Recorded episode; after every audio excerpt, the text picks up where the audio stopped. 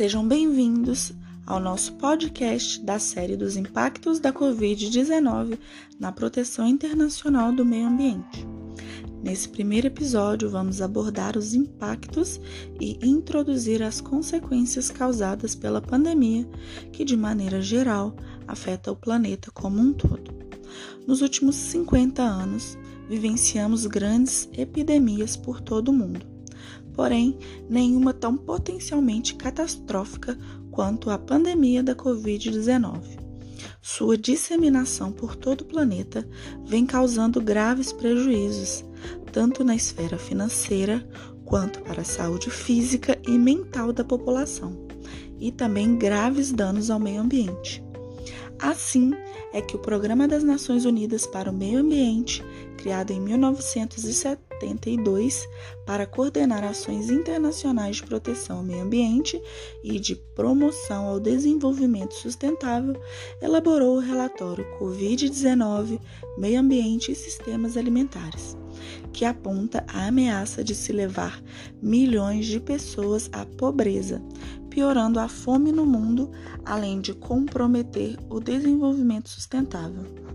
No documento, há ainda um apelo aos estados para implementarem respostas mais eficazes ao coronavírus, garantindo a sustentabilidade, a produção de alimentos e monitorando os esforços para a recuperação de cada região, propondo diversas metas, como alinhar respostas à pandemia com acordos globais, garantir a segurança alimentar, facilitar o movimento dos trabalhadores rurais, promover uma recuperação verde, reconhecendo que existem oportunidades e aproveitá-las melhor.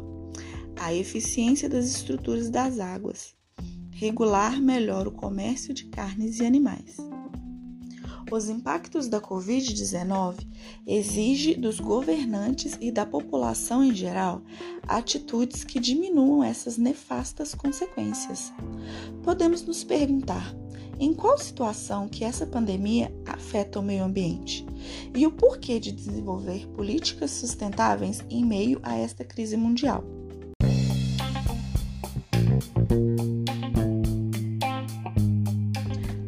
Pois bem, a Organização das Nações Unidas adverte que o desafio do coronavírus é o maior enfrentado pela humanidade após a Segunda Guerra Mundial. Por isso, e para melhor frente a esses desafios, ressalta-se a importância de valorizar a biodiversidade e o seu papel de proteção fica ainda mais clara a relação entre o clima e o ritmo desenfreado do desenvolvimento, pois com o confinamento, as medidas mundiais de restrição de circulações nas cidades se viram efeitos positivos no clima, conforme relatórios de organismos internacionais, que aponta na mesma direção diante a outros relatórios de organismos internacionais diferentes, de que com o confinamento houve queda das emissões de gases de efeito estufa.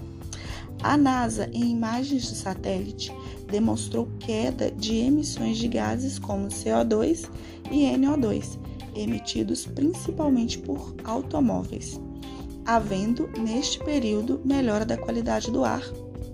E em relação à biodiversidade, a propagação de doenças como a Covid-19, ebola, AIDS, gripe aviária e outros advém de uma complexa interação entre os elementos naturais vistos que são transmitidas pelos animais para o ser humano.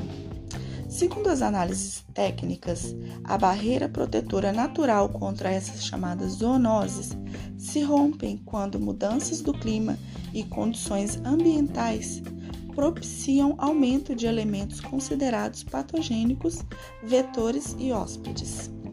A ONU, por meio de seu secretário-geral, Antônio Guterres, enfatiza a necessidade de uma mudança na nossa forma de relação com o meio ambiente.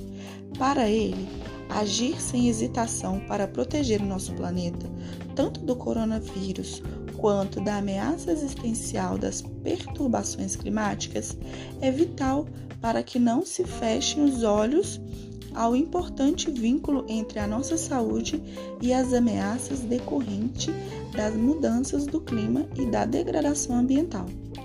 O ambiente climaticamente saudável e com ecossistemas em funcionamento são influências absolutamente positivas para a saúde do ser humano, o que é sobremaneira fator importantíssimo no enfrentamento da pandemia. Inger Anderson diretor executivo do Programa das Nações Unidas para o Meio Ambiente, também alerta: não cuidar do planeta significa não cuidar de nós mesmos. E é com esta reflexão que encerramos o nosso primeiro episódio.